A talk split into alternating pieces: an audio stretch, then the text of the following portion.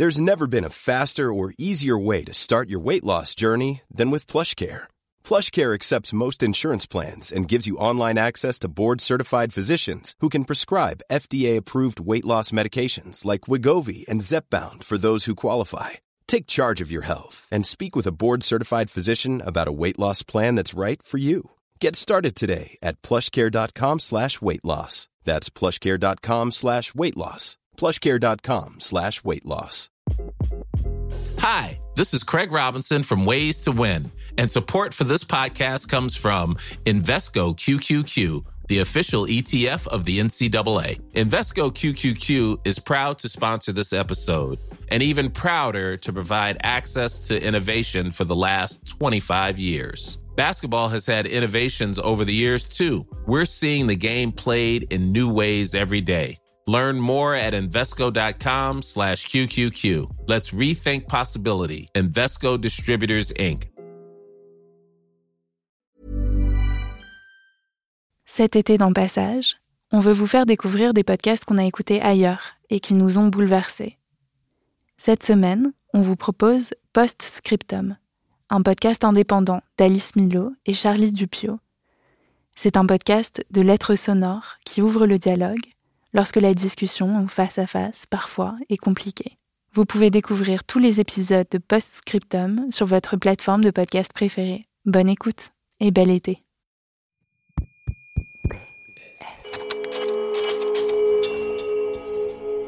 Postscriptum.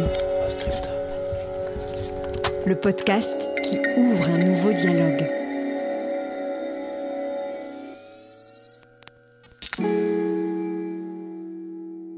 Ça fait plusieurs jours que je cherche quel adjectif qualifier pour cette histoire. euh, Quelque chose à la fois de doux mais qui laisse de l'amertume.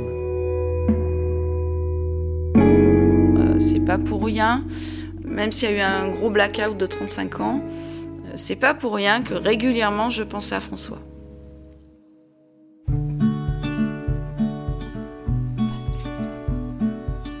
A commencé par un banal appel à témoignages sur Facebook.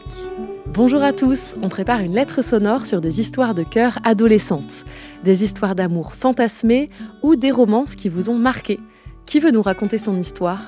François, rencontré lors d'un précédent reportage, tag le nom d'une femme, Catherine. Je la contacte en message privé. Elle a bien une histoire à raconter, un amour de jeunesse qui la hante toujours, 38 ans plus tard. Cette histoire, elle nous explique qu'elle l'a vécue avec François, celui-là même qui l'a tagué.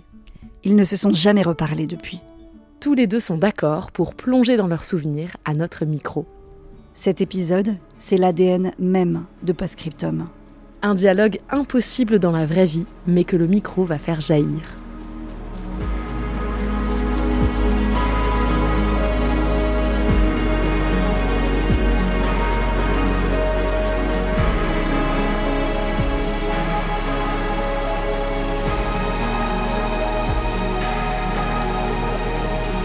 Épisode 25 Cher premier amour. Ma chère Cathy, il y a 38 ans, déjà, je te croisais dans les couloirs, dans la cour du lycée Nord de Marseille, et presque 40 ans après, j'ai eu très envie de, de m'adresser à toi et de te parler et de te dire ce que j'ai pu ressentir à travers cette, euh, cette histoire que nous avons partagée. Je suis Catherine, j'ai 57 ans, j'habite à Marseille. Euh, à ce moment-là, je ne me souviens plus très bien si j'ai entre 15 et 17 ans.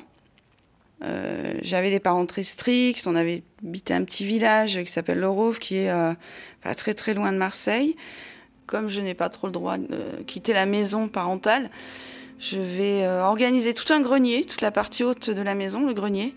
Et si on en vient à parler de François, euh, je crois bien que c'est un ami commun qui s'appelle Joël, en tout cas un pote à lui qui était dans sa classe, parce que je crois que François avait deux ans de plus que moi ou un truc comme ça, il les a toujours d'ailleurs. Je crois que Joël est venu me dire qu'il avait un copain qui aimerait bien me rencontrer. Je crois que c'est parti de là en fait. Je m'appelle François. J'habite à Paris. Je viens de Marseille, où j'ai passé les 20 premières années de ma vie. Et c'est là où j'ai rencontré Cathy. Euh, donc j'étais en, terminale. J'étais en, quête de l'histoire d'amour, d'une rencontre. Et puis je l'avais repérée parce qu'elle avait, elle avait quelque chose. Elle avait des, longs cheveux ondulés, elle, était, euh, elle avait euh, quelque chose de, très, de très romantique en elle. Et euh, pour moi, c'était une princesse en fait. Je manquais beaucoup de, confiance en, moi. Et plus à mes yeux, une fille était belle, jolie, moins j'arrivais à, l'appréhender ou à être naturel. Ou J'étais pas un dragueur. Crois qu'on était aussi timides l'un que l'autre et qu'on savait pas trop comment s'appréhender. On a senti qu'il y avait quelque chose qui connectait. À cette époque-là, je rêvais de, vivre en Irlande. Et elle y avait déjà été et avait la passion pour l'Irlande aussi. Et elle écrivait des poèmes. Et elle écrivait des poèmes en, anglais.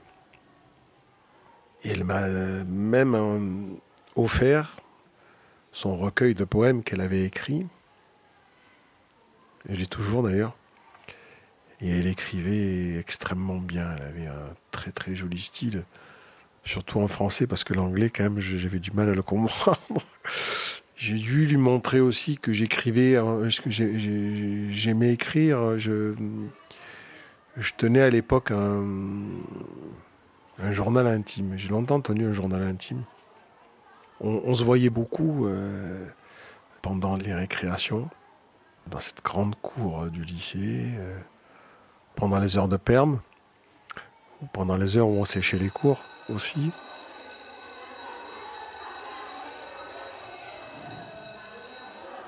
Si on doit parler de François, il est apparu dans ma vie comme ça. Ah du coup, ben, qu'est-ce qu'il me veut celui-là? Oui, oui, en même temps, je devais me douter de ce qu'il me voulait. Mais oui, on, s'est retrouvés très souvent tous les deux. Alors, il y avait un olivier au lycée.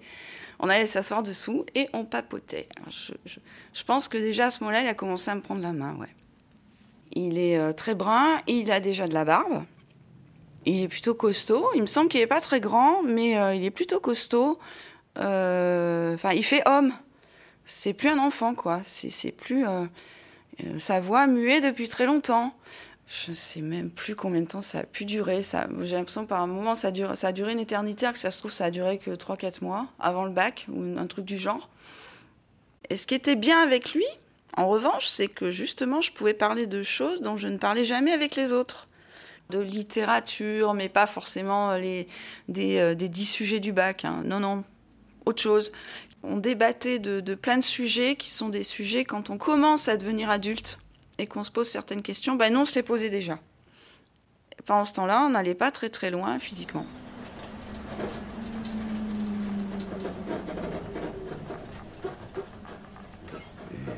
J'ai séché les cours une fois pour accompagner sa classe à une sortie.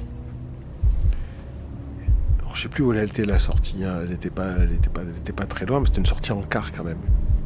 Et j'ai le souvenir de cette sortie on était assis à côté et à un moment donné, elle, elle s'est tournée vers moi et elle m'a embrassé. Elle a posé ses lèvres sur les miennes. Et j'ai été comme, euh, comme électrifié en fait. C'était quelque chose qui était... Euh, je, je, sais que voilà, j'ai le souvenir de ce baiser, je m'en souviendrai. Je, je, revois encore le bus, je revois la place de bus, elle qui s'approche de moi et qui, qui m'embrasse. Elle a été très beaux yeux. Je me demande si elle n'avait pas mis quelque chose au-dessus de nous pour nous en... pendant qu'on s'embrassait. Comme un gilet. C'est un flash qui me revient. Mais est-ce que c'est un effet embellissant de mon souvenir? Il faut savoir que sous mon côté super pudique, quand je décide de faire quelque chose, je le fais. C'est-à-dire qu'il est fort probable que la décision du premier bisou c'est moi qui l'ai euh, déclenché.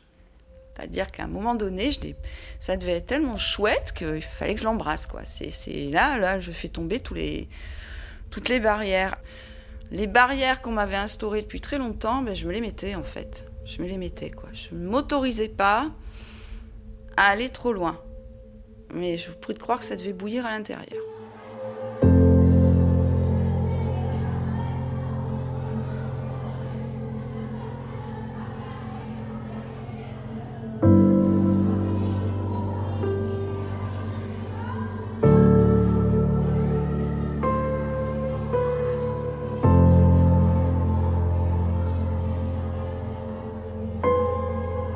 Puis après, comme dans toute histoire euh, romantique, il y a la phase un peu de. Voilà, il y a eu l'expansion et après il y a eu euh, le, repli. Et j'ai un souvenir encore très vivace et très douloureux où après elle s'est, elle s'est mise à me, à me fuir. Et je comprenais pas pourquoi. Un jour, au, midi, je la cherchais, je la cherchais partout. Je voulais qu'on se voit, je voulais, je voulais, je voulais être avec elle, et, elle, elle n'était pas là. euh, et puis, je suis, je suis rentré dans le foyer. Euh, Il y avait le foyer au lycée. Bah, ils étaient peut-être deux à jouer de la guitare, et elle était là. Et ils étaient en train de chanter euh, La montagne de Jean Ferrat. Que la montagne est belle, comment peut-on imaginer en voyant un vol d'hirondelles que l'automne vient d'arriver? Et elle, elle faisait les chœurs. Et je me souviens encore de ces ouh. Et je suis resté là. C'était, euh, la montagne en fait. Elle, elle était entre nous quelque part et elle m'écrasait. Je la regardais. Je sais qu'elle elle me regardait. J'attendais qu'elle vienne et elle continuait à chanter. Et dans son regard, j'y ai vu du rejet ou du mépris. Puis après, il n'y a plus, a plus rien eu après.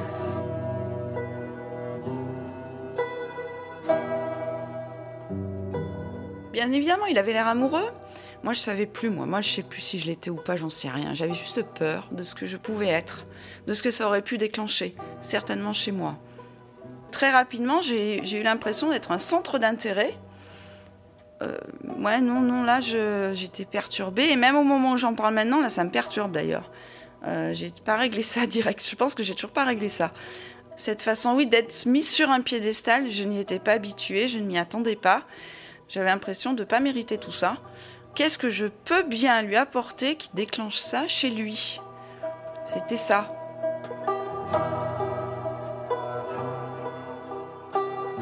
À ce moment-là, j'en viens même à me demander est-ce qu'il se fout pas de ma gueule Est-ce qu'il n'est pas en train de se moquer de moi? Je suis pas sûre de moi, j'ai pas eu de petits copains avant, je sais pas ce que c'est qu'embrasser un garçon. J'ai mes copines qui m'ont raconté jusqu'où elles avaient pu aller. Dieu sait qu'il y en a qui, à cet âge-là, étaient déjà allés bien loin. Ça avait pas l'air de les inquiéter plus que ça. Euh, je J'imaginais pas deux minutes que ça puisse m'arriver. Donc, de fait, là, tout à coup, j'ai un ténébreux très brun qui me regarde intensément et c'est bouleversant.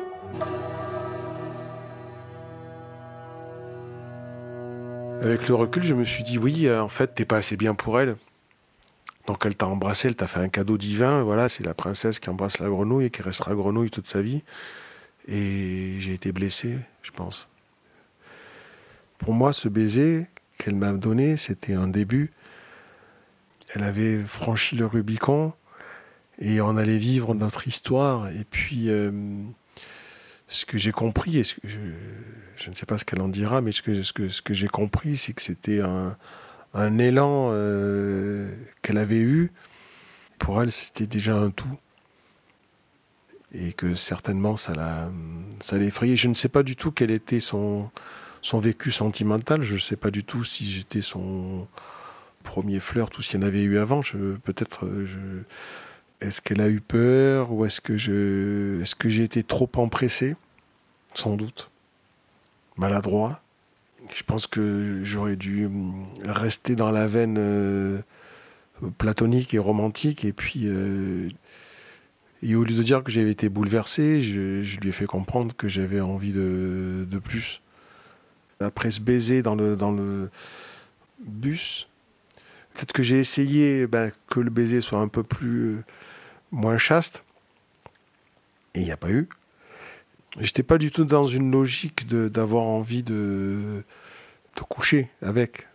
Pour, pour être un, peu, un peu trivial, c'était pas du tout ça, mais c'était vraiment d'avoir une vraie histoire. Une vraie histoire d'amour et qu'elle ne soit pas que platonique. C'est-à-dire qu'à partir du moment où elle m'avait embrassé, pour moi, j'ai pensé que ça y est, on allait sortir ensemble. Parce qu'à l'époque, on disait sortir ensemble. Je sais qu'il essaie d'aller plus loin. Je sais que je dois avoir, je dois avoir un mouvement de retrait. Je sais qu'il l'a respecté. Je sais qu'il n'a même pas essayé. Je sais tout ça.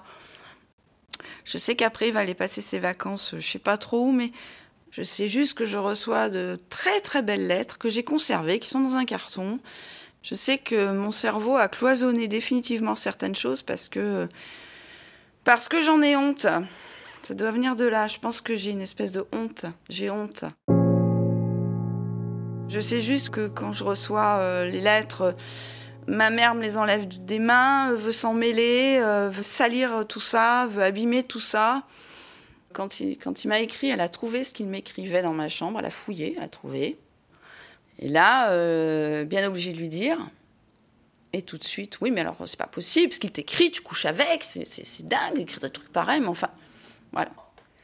Parce que j'allais tomber enceinte, inévitablement, parce qu'il aurait fallu le cacher à tout le monde, parce que voilà, c'était ses peurs, ça. La voisine d'à côté était tombée enceinte, donc moi j'allais tomber enceinte, inévitablement. Inévitablement, on fait l'amour, on tombe enceinte. Pour ma mère, c'est ça.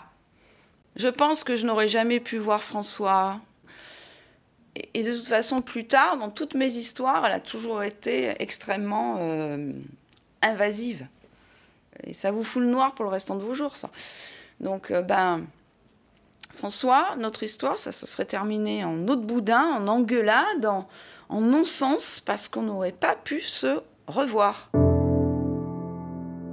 Déjà, physiquement, elle m'aurait interdite de sortir. Euh, je devrais la pousser. J'ai envie de pousser ma mère à ce moment-là. J'ai envie de la jeter contre un mur. J'ai envie de lui faire comprendre que c'est pas sale, que c'est pas euh, malhonnête, que c'est. Je me sens vraiment aimée pour la première fois. Et qu'à cause d'elle, je n'ai pas le droit de, faire tous ces pas qui vont manquer.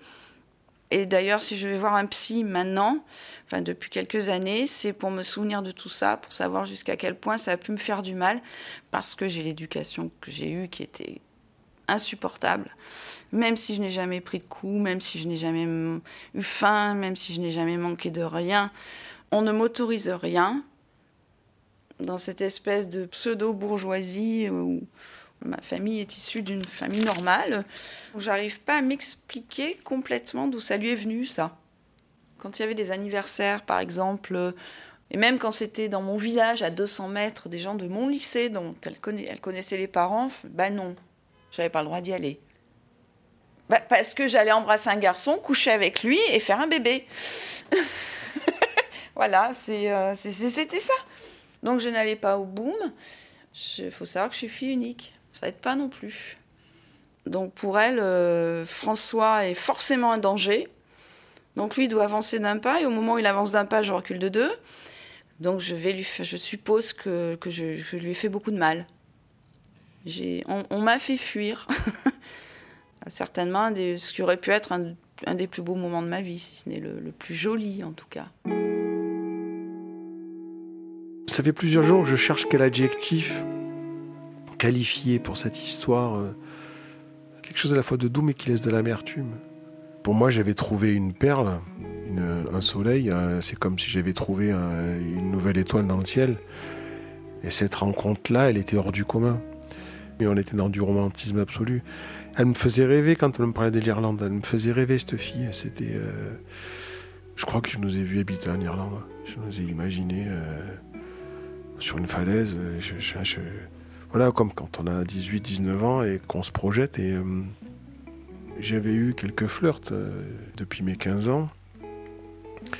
Mais quand on est quelqu'un qui n'a pas confiance en, lui, qu'on prend ça de plein fouet, c'est euh, dur. Pourquoi je suis si marqué? Parce que je pense qu'on aurait pu euh, vivre une histoire qui dure longtemps. Ça me fait penser à la chanson de, de Brassens et Les Passantes. On pleure les lèvres absentes de toutes ces belles passantes que l'on n'a pas su retenir. Il y a un regret.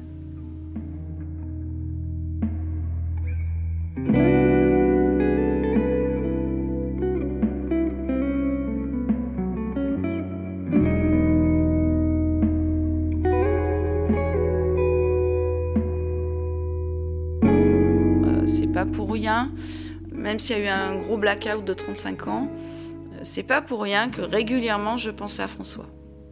Quand ça se passait mal euh, dans ma vie, quand je me trouvais moche, euh, quand j'étais malheureuse ou triste, je me disais, eh ben, j'avais quand même quelqu'un, j'ai quand même au moins une fois dans ma vie rencontré quelqu'un, même si c'était trop tôt. Je pense que c'était trop tôt. Je n'étais pas prête. C'est pas pour rien que je l'ai croisé et du coup j'y ai souvent repensé. Euh, J'y pense avec tendresse, euh, toujours pleine d'émotions. Euh, c'est quelqu'un que j'aimerais toute ma vie, même si c'est pas de l'amour sensuel ou quoi que ce soit. Si toutes les filles rencontraient un garçon comme ça au moins une fois dans leur vie, elles seront pas nées pour rien. 40 ans plus tard, j'ai bien fait l'analyse de tout le truc. Je suis persuadée que ce coup de cœur, je l'ai eu. Je suis persuadée qu'on aurait pu faire l'amour ensemble. Je suis persuadée que j'aurais adoré ça parce que j'avais en face de moi quelqu'un de très prévenant. Je suis persuadée qu'on aurait fait un bout de chemin ensemble. Je suis persuadée qu'on se serait bien engueulé. Je suis persuadée qu'on se serait foutu sur la gueule. Je suis persuadée qu'on se serait séparés en s'aimant toujours. Ça, c'est tout ce qu'on n'a pas vécu. J'ai pas l'impression d'avoir loupé ma vie. J'ai trois enfants, de trois compagnes différentes. Donc ça veut dire que j'ai au moins vécu trois autres euh, belles histoires et d'amour qui ont été concrétisées. Mais il y a toujours eu le souvenir de cette histoire-là, parce que je pense que c'est une des plus jolies histoires que j'ai vécues.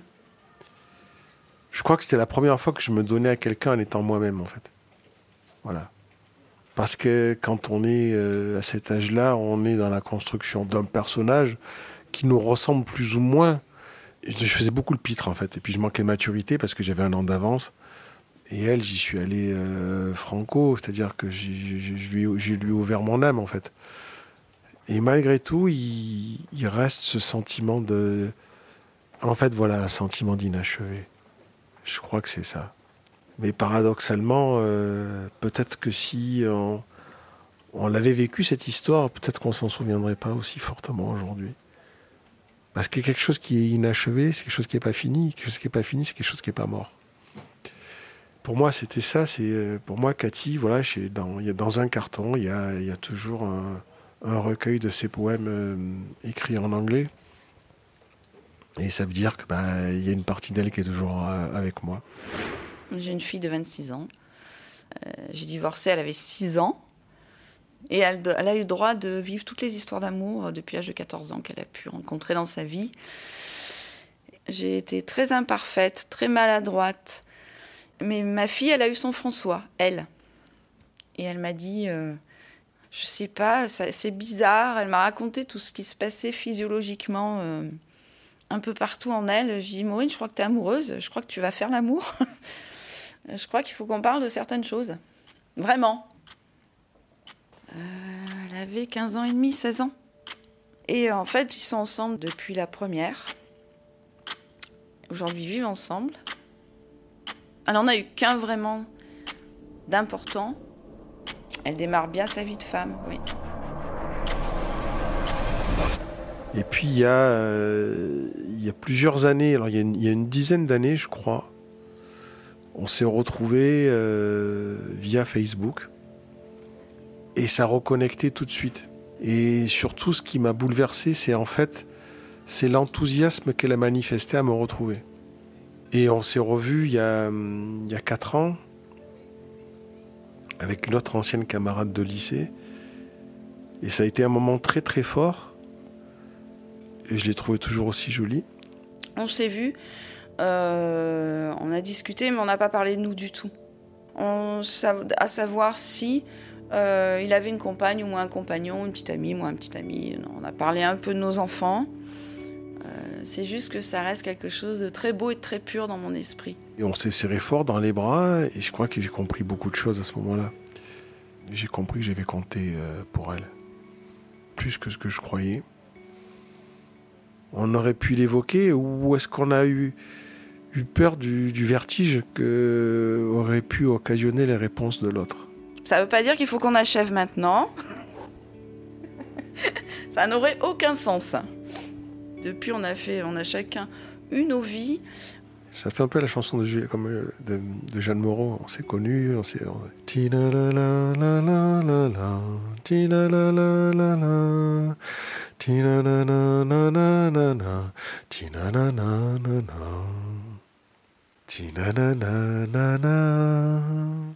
C'est rapide si j'arrive à me relire.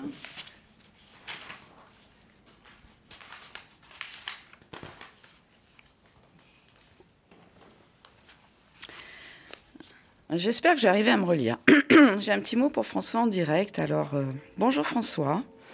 Tu aurais pu, dû être le garçon idéal, euh, tendre, fougueux, avec ce regard perçant, tout ce que j'attendais en réalité. Mais il a fallu ce respect stupide qui me poussa à entendre une mère qui me dira toujours, et même pas franchement, que l'amour c'est sale. Et j'aurais passé ma vie à l'écouter sagement, à faire des choix pour la contenter et à me tromper. Alors aujourd'hui, je vis seule parce que je me suis choisie et cela me permet de te demander pardon.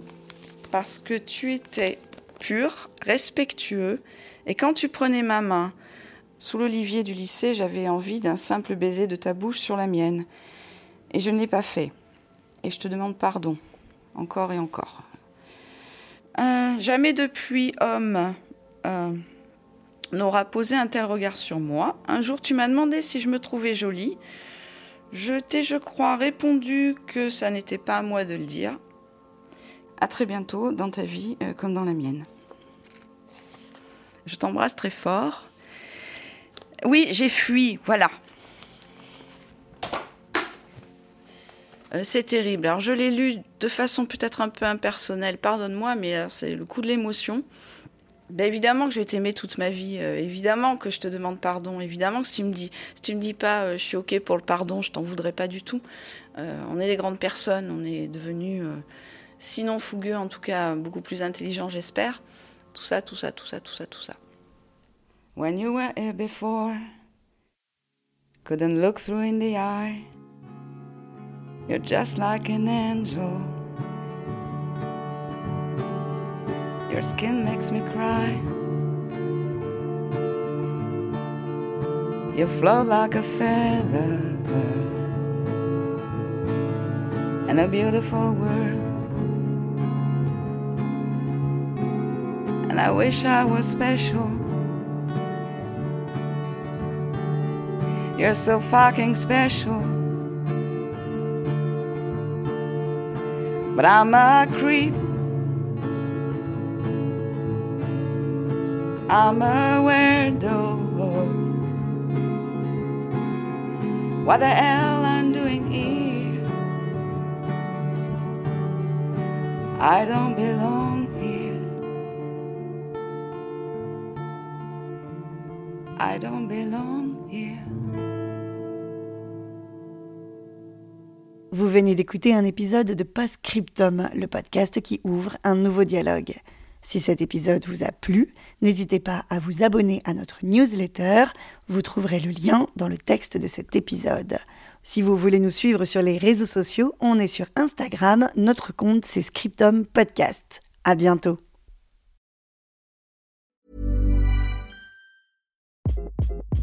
Hi, this is Craig Robinson from Ways to Win, and support for this podcast comes from Invesco QQQ, the official ETF of the NCAA. Invesco QQQ is proud to sponsor this episode and even prouder to provide access to innovation for the last 25 years. Basketball has had innovations over the years too. We're seeing the game played in new ways every day.